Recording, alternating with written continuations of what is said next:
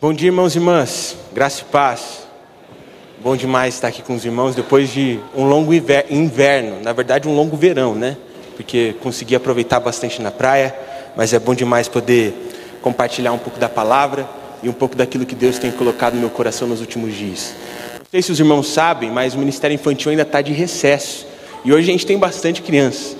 Então eu sei que vai ser um desafio muito grande para mim tentar mantê-las concentradas no que eu vou dizer. Por isso eu vou tentar ser bem breve. Mas eu peço a compreensão dos irmãos. O Ministério Infantil já está voltando nas próximas semanas e cada vez mais a gente vai poder ministrar a vida dos nossos pequeninos. Amém? Bom, irmãos, eu confesso para vocês que eu voltei cheio de testemunho para contar, porque nesse tempo de praia eu sempre me reúno com, as minhas com a minha família. E eu não sei se os, se os irmãos fazem o mesmo que eu, ou têm o mesmo sentimento que eu, mas um dos momentos que eu mais gosto é quando nós estamos ali reunidos e a gente começa a lembrar de casos engraçados, casos interessantes, ou até mesmo algum mico que a gente teve que pagar. Principalmente quando o mico é outra pessoa que pagou. A gente fica mais feliz ainda de compartilhar aquela história. E lá na minha família, meu irmão, é tanto mico, é tanta história engraçada, é tanto conto que a gente pode contar para as pessoas, que a gente fica até meio sem saber que conto escolher. Mas essa semana eu lembrei de um caso específico que não foi nem um pouco engraçado, mas que eu queria compartilhar com os irmãos. Porque aconteceu com a gente quando a gente estava voltando de Américo de Campos. Mas ao mesmo tempo, eu preciso que vocês precis, possam entender, para que vocês possam entender o que aconteceu, eu preciso explicar o panorama dessa viagem. Toda a minha família é do interior de São Paulo, de uma cidade que é muito grande, gigantesca, que falam que tem 10 mil habitantes há 10 anos, mas provavelmente não passa dos 6 mil. E a América é uma cidade um pouquinho distante, fica umas 9, 10 horas de carro. E é por isso que eu só vou para a América de 3 em 3 anos, porque daí dá um tempo de eu conseguir me preparar para a viagem longa que eu tenho que fazer. E eu nunca esqueço uma vez que quando eu ainda era criança, que a gente estava voltando de Américo para Curitiba. Em determinado momento da viagem, a gente a gente parou num restaurante, num posto de gasolina, para que a gente pudesse comer alguma coisa e abastecer o carro. E a gente saiu de lá bem feliz, bem animado. Primeiro, a gente estava com o estômago cheio, mas também porque a gente percebia que a gente estava chegando mais perto de Curitiba, a gente estava chegando mais perto de casa. O problema é que meia hora depois dessa parada, o celular de alguém começou a tocar. E aí, na hora que essa pessoa atendeu, a gente pôde perceber que era meu tio. E era o meu tio avisando a minha tia, que no caso era motorista na ocasião, que ela tinha esquecido a carteira dela, com todos os documentos dela e com todos os documentos do carro, no posto de gasolina que a gente tinha parado para abastecer.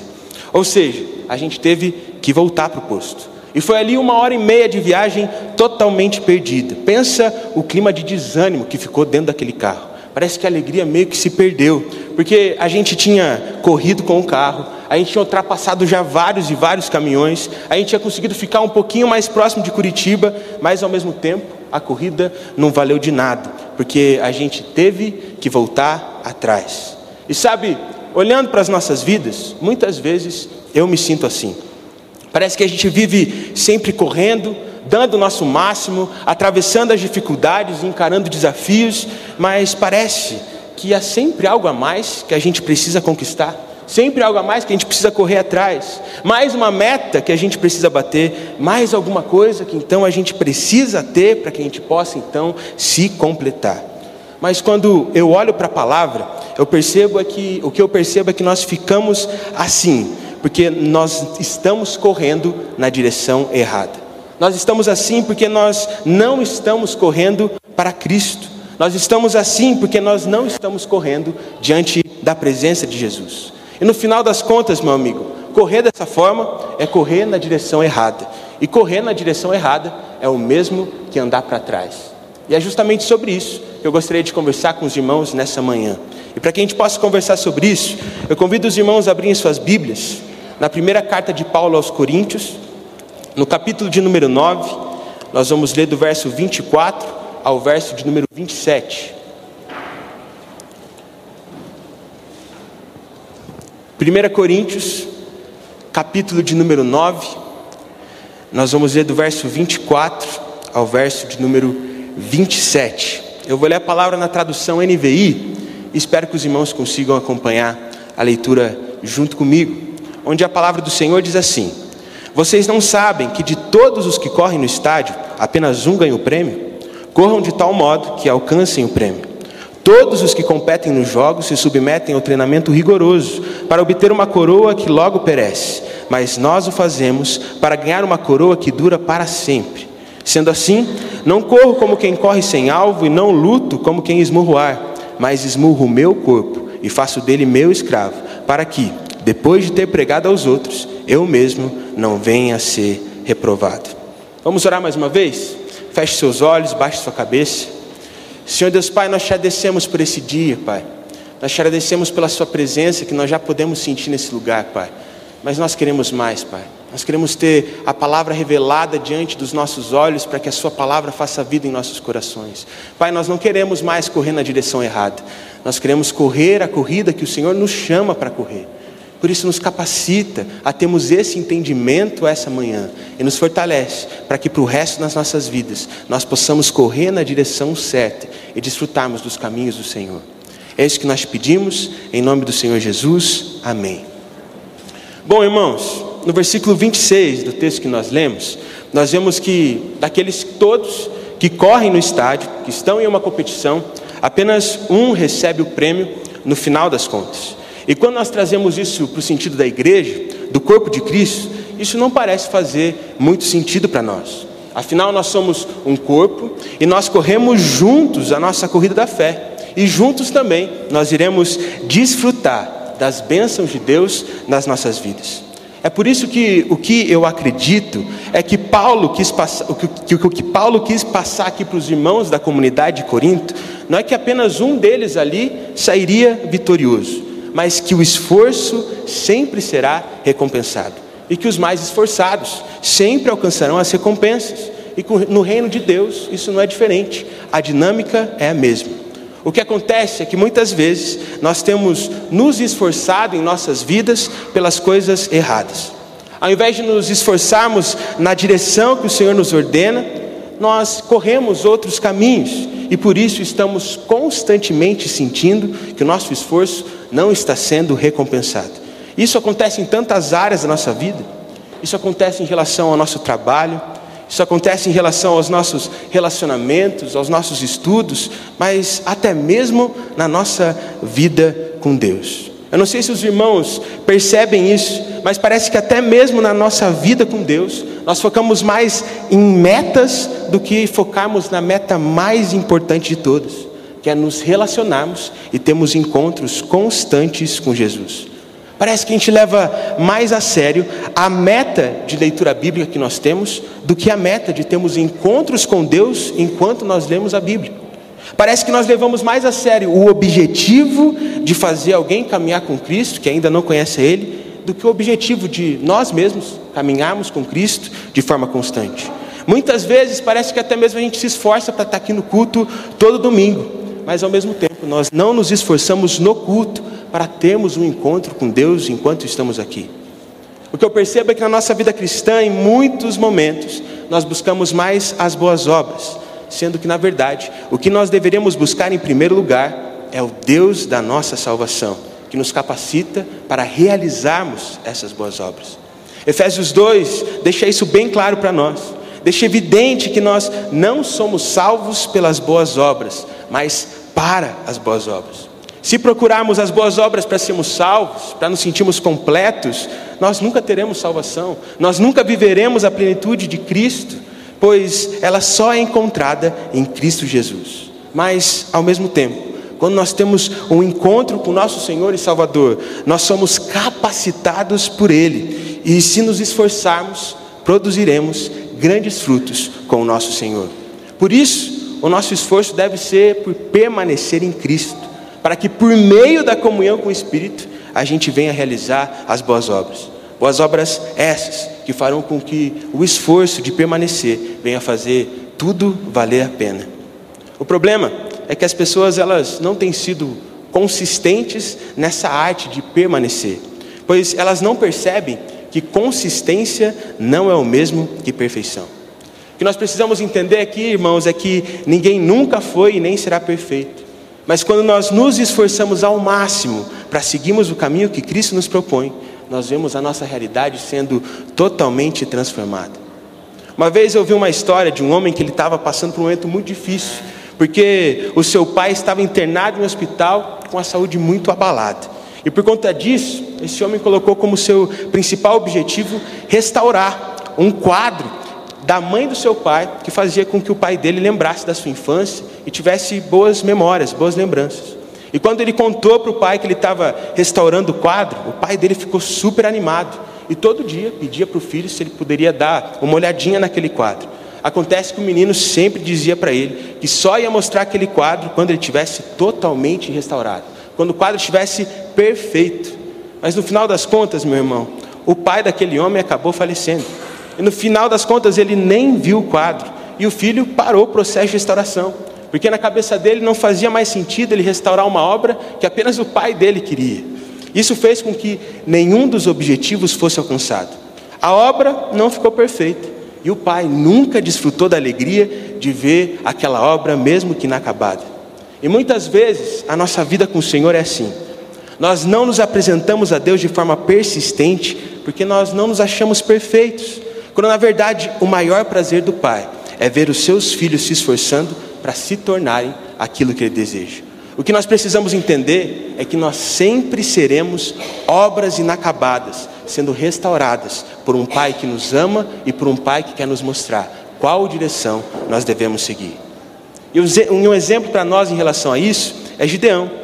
Porque se Gideão esperasse por circunstâncias perfeitas para se levantar, para começar a buscar Deus de forma persistente, ele nunca teria conseguido levantar um exército para derrotar os inimigos de Israel.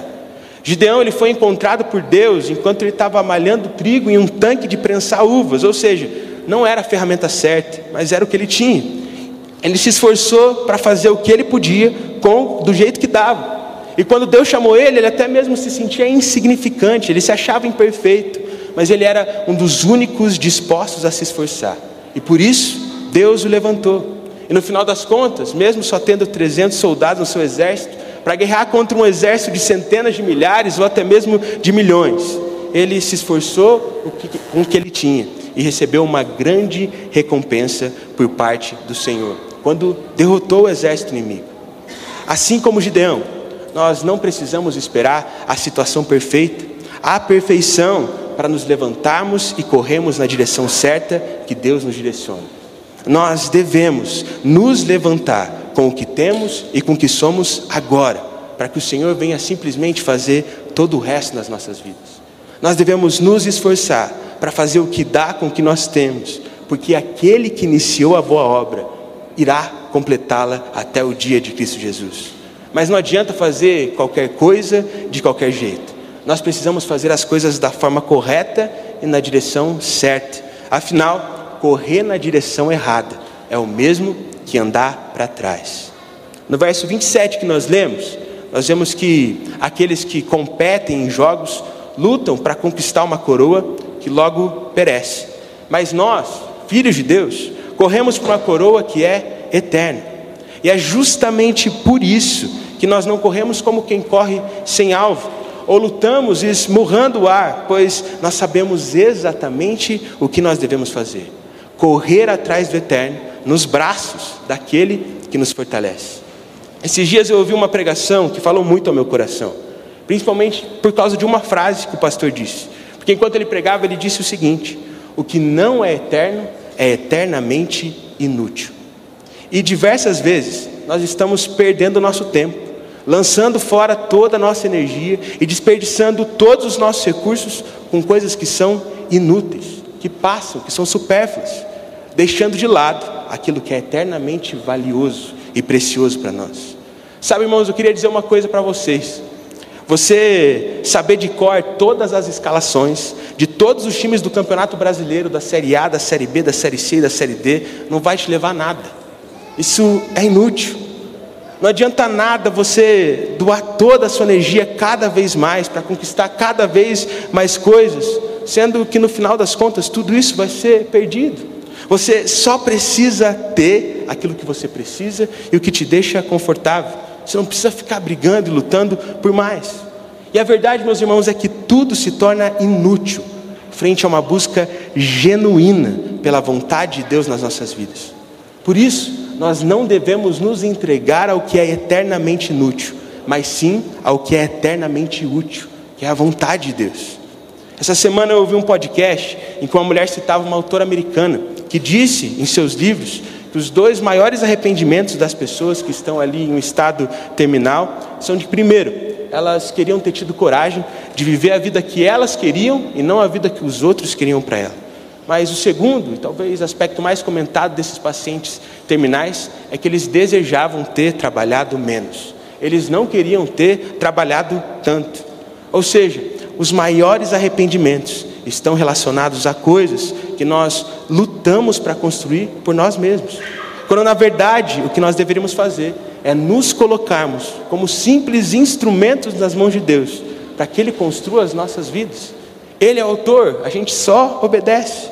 Em diversas situações nós nos perdemos porque nós estamos batalhando para conquistar vitórias por nós mesmos. Quando Deus nos fornece um caminho onde todas as vitórias já estão garantidas. É só a gente se permitir ser um vaso frágil, ao invés de insistirmos em ser o oleiro. Não é sobre o que nós somos ou sobre o que nós temos, mas sobre quem caminha ao nosso lado. E nós precisamos entender isso, nós temos que ter isso em nosso coração. E um dos relatos da Bíblia que mais me inspiram é o momento em que Abraão se separa de Ló, o momento em que eles decidem se separar. E o que a palavra nos diz é que os dois prosperaram ao passar do tempo.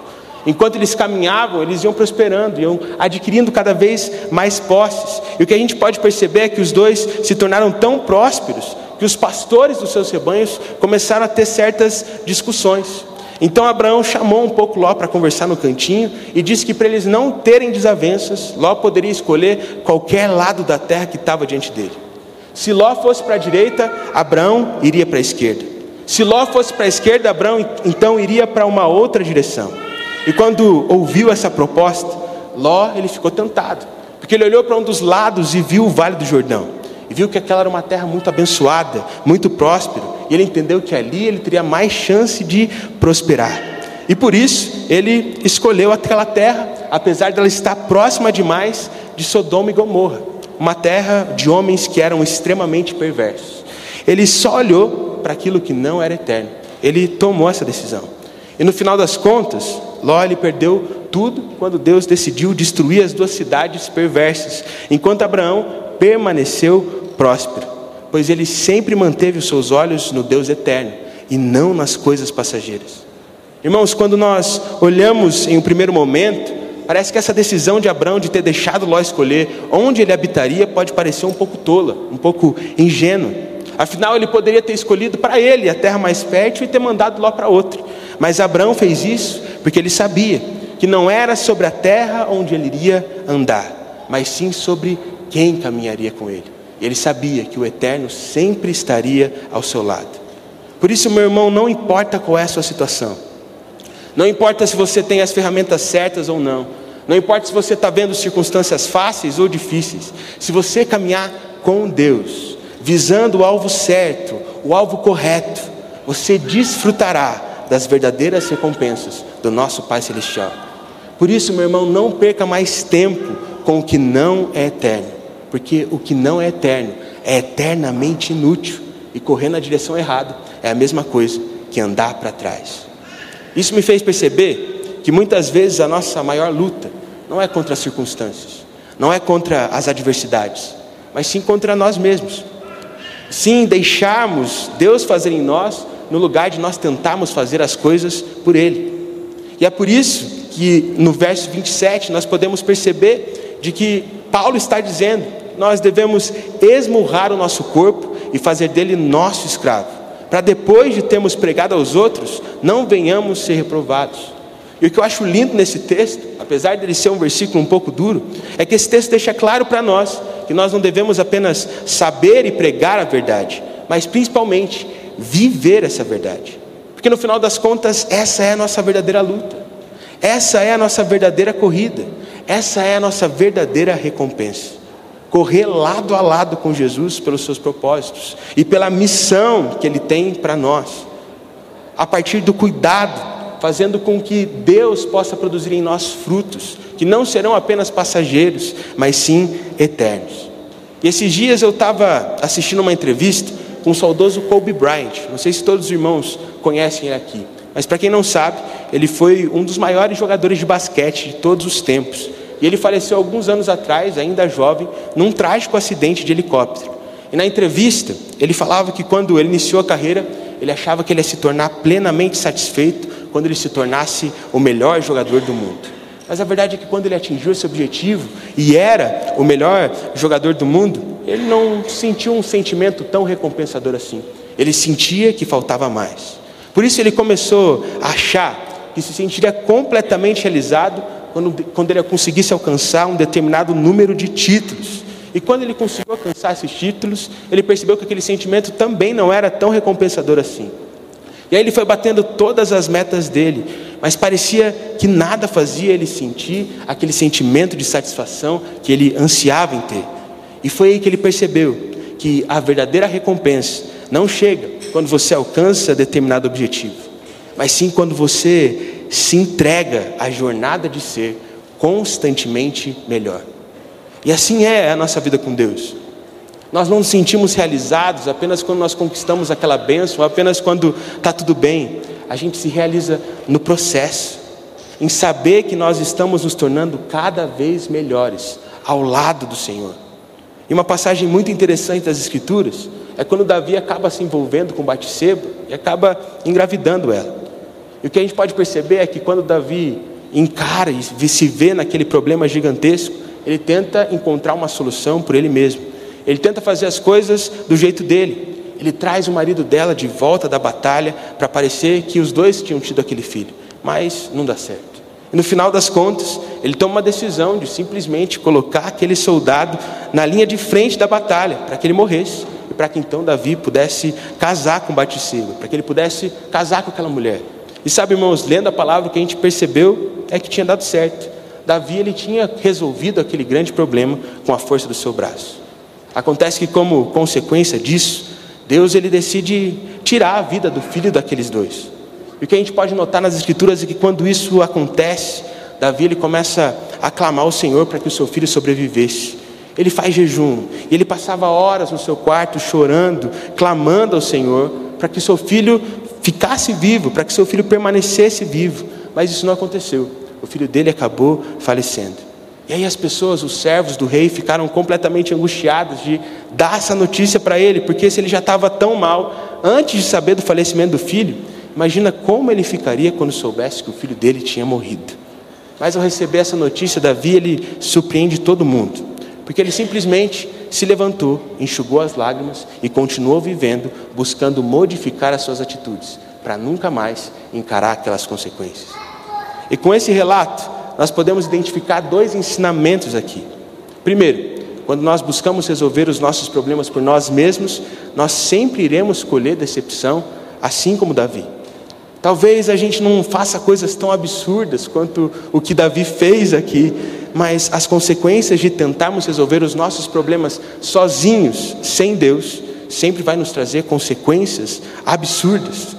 Mas nós também podemos aprender com Davi de que ao invés de nós ficarmos lamentando as consequências e chorando leite derramado, a gente deve simplesmente se levantar e começar a fazer de um outro jeito, de um jeito diferente, começar a fazer do jeito de Deus. Porque não adianta nada nós sabemos e falarmos a verdade, como era o caso de Davi, mas sermos reprovados pela forma como nós vivemos.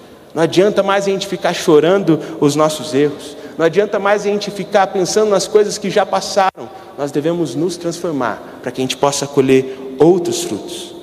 E sabe, irmãos, no ano passado eu tomei uma decisão, porque eu cansei, eu cansei realmente de ficar reclamando pelo que já aconteceu, ficar reclamando das coisas que já passaram. Eu quero me esforçar para que o que ainda está por vir seja melhor para que as mudanças que eu implemento gerem para mim novos frutos, frutos melhores.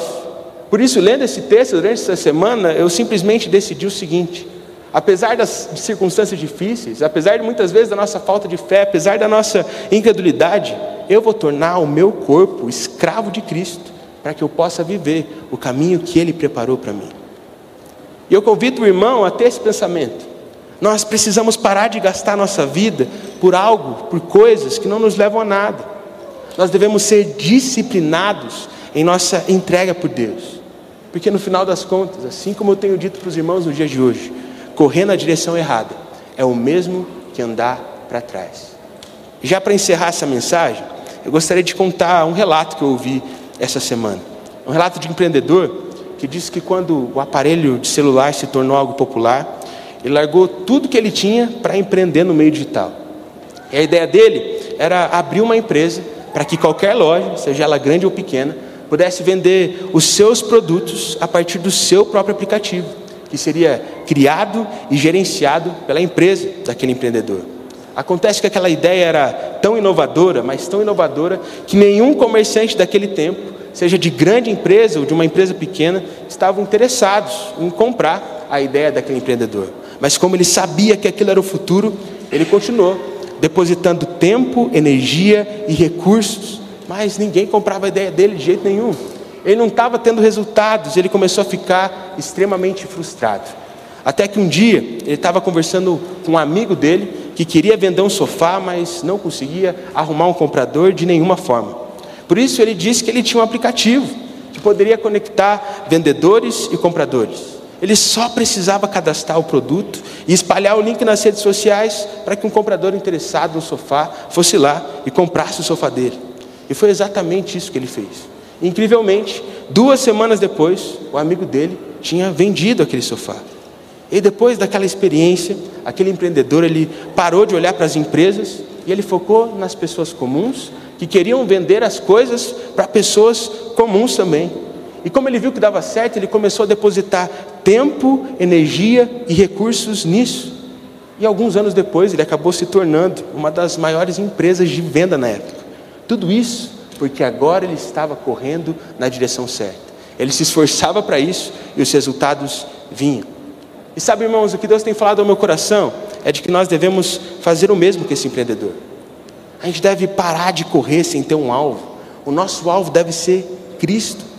E quando nós nos esforçamos para seguirmos essa direção, esmurrando o nosso corpo durante o trajeto para sermos como Jesus, nós alcançamos uma coroa que é eterna e que não perece jamais.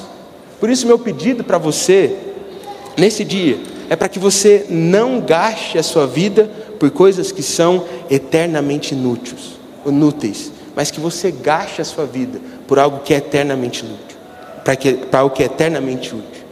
O que eu gostaria que você entendesse é que você precisa parar de correr na direção errada.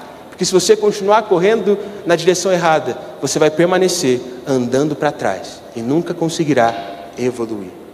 Por isso, nesse momento, eu gostaria de te convidar a ficar em pé. O Ministério de Louvor tem mais uma música para nós. E eu gostaria que você fizesse dessa música a sua oração. Eu gostaria que você fechasse os seus olhos, se concentrasse, lesse a letra e cantasse isso ao Senhor. Se você de fato, durante esse ano de 2022, cansou de correr na direção errada, se você sente que você está correndo, correndo e ao mesmo tempo você não está alcançando lugar nenhum, muito provavelmente é porque você não está enxergando o alvo que você deveria enxergar. Por isso, meu irmão, começa a olhar para Cristo, para que com a força dele você venha se tornar cada vez mais parecido com Jesus e desfrutar das bênçãos de Deus que Ele tem para você. Faça dessa música agora a sua oração.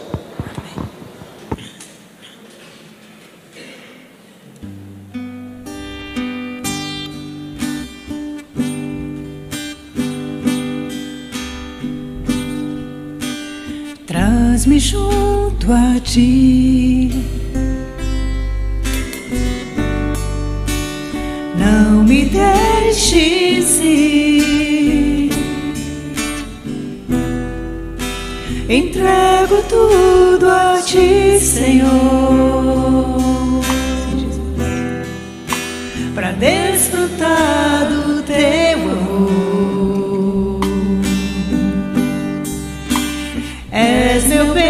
querer. Não há mais ninguém, pois nada posso comparar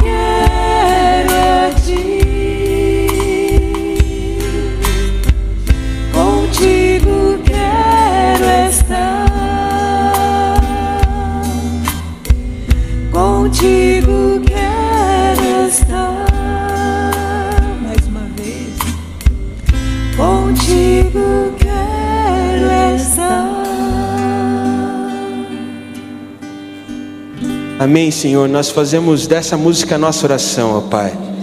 Nós não queremos mais andar na direção errada, Pai. Nós queremos estar contigo, Pai. Nós não queremos mais gastar a nossa energia por coisas inúteis. Nós queremos gastar nossa energia pelo que é eternamente útil. Ó Pai, nós estamos tão felizes com aquilo que o Senhor tem feito nas nossas vidas, Pai. Nós estamos tão animados com aquilo que o Senhor tem feito na vida da nossa igreja, Pai. Mas nosso coração se enche da expectativa daquilo que o Senhor ainda irá fazer em nós e por meio de nós. Por isso, Pai, nos dê a graça de andarmos nesse ano de 2023 com a certeza de que nós estamos caminhando na direção correta, no centro da Sua vontade, para que a gente possa vir a dar fruto ao permanecermos no Senhor, Pai. Nos abençoa. Esse é o nosso pedido, essa é a nossa oração. Em nome do Senhor Jesus, amém.